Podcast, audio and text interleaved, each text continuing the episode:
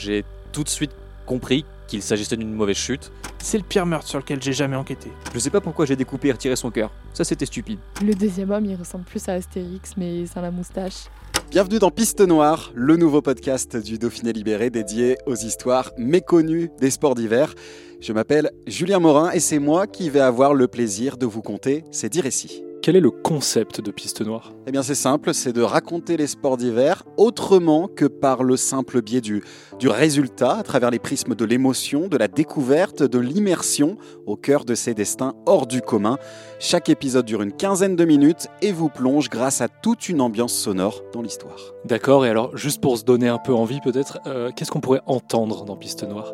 Eh bien, vous découvrirez notamment l'histoire folle de Myriam Bédard, cette euh, biathlète canadienne, double championne olympique et placée sous mandat d'arrêt international pour l'enlèvement de sa fille. Celle de Toby Dawson aussi, ce skieur de boss coréen, adopté à 3 ans par un couple d'Américains après avoir été perdu dans un marché et qui a retrouvé la trace de ses parents biologiques grâce à une médaille olympique.